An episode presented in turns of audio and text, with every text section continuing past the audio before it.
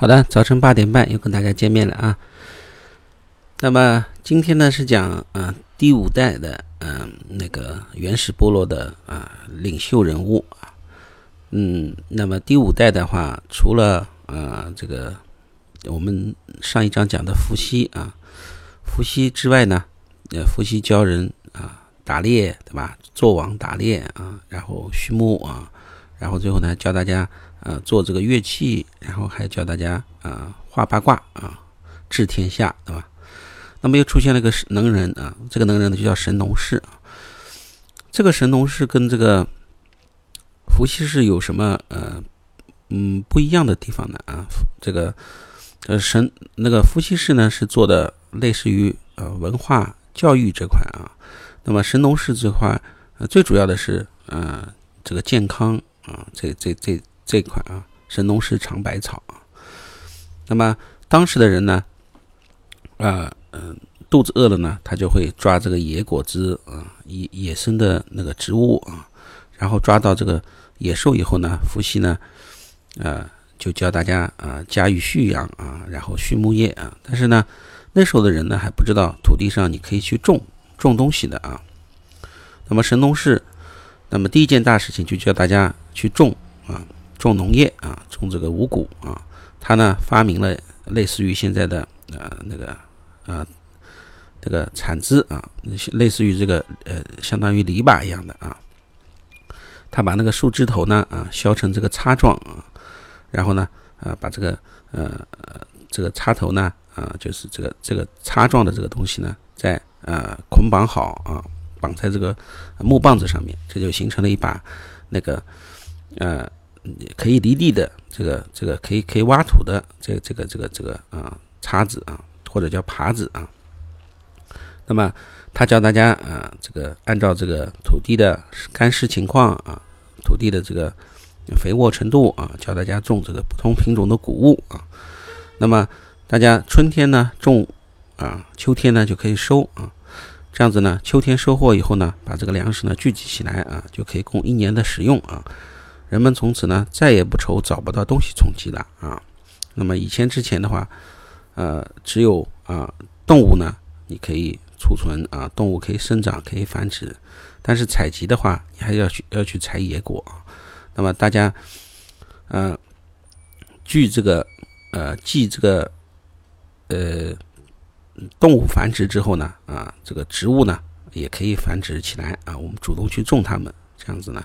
来使得啊，我们不再为真正的吃而发愁啊，这是第一个，教大家种啊五谷。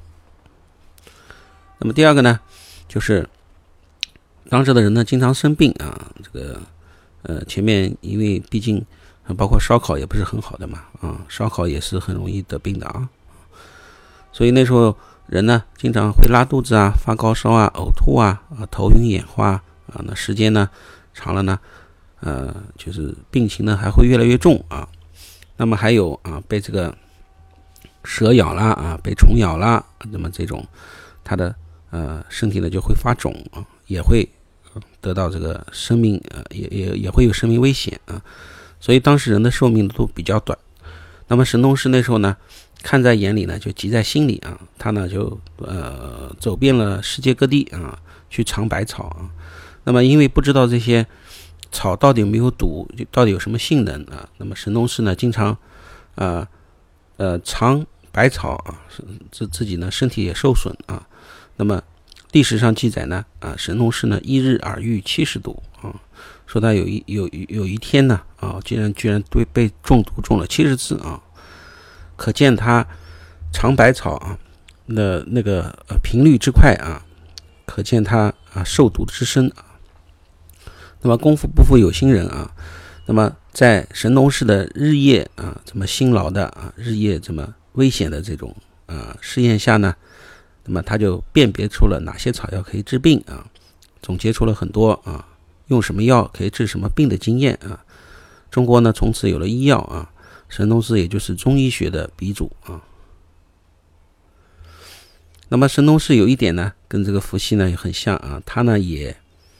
学会了做啊新的乐器啊，那个琴瑟啊，那么呃这个呃呃，也也那时候的弦呢，啊，就五根弦啊，造了五根弦啊，呃，宫商角微吟啊，羽啊，五弦之五弦之琴啊。那么神农氏治天下的时候呢，啊，因为他之前发明了呃这个种植粮食啊，所以说啊形成了男耕女织啊，一时太平。那么大家呢没有相害之心啊。那么那时候呢啊不用刑法而天下大治啊。神农氏呢又教大家在中午的时候呢，就叫做呃日中而市啊，市就是市场的市啊。到中午的时候呢，就把多余的东西呢，我们到在中午十二点太阳。啊，最高的时候我们就相约在这里，啊，来互相交换啊。比如说我这谷子多啊，你的西瓜多，那么我跟你谷子换西瓜啊。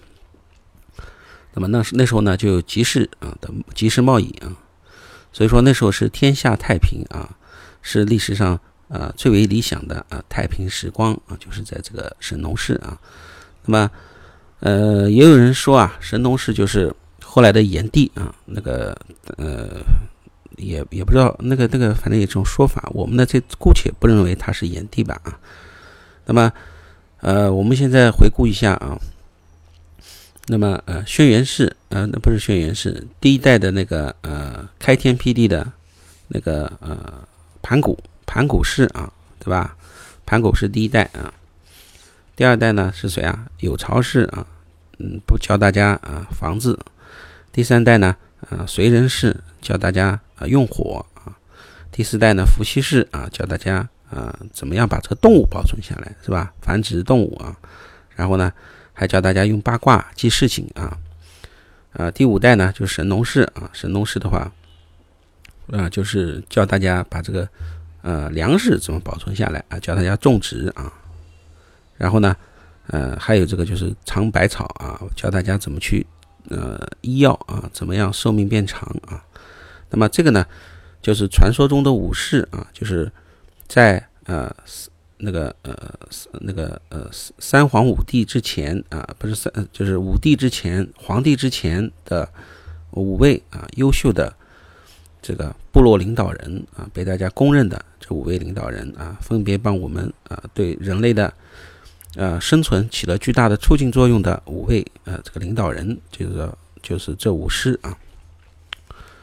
那么我们之后呢，呃，就是开始了讲呃皇帝啊，皇帝，然后开始讲这个炎黄子孙的由来这些啊。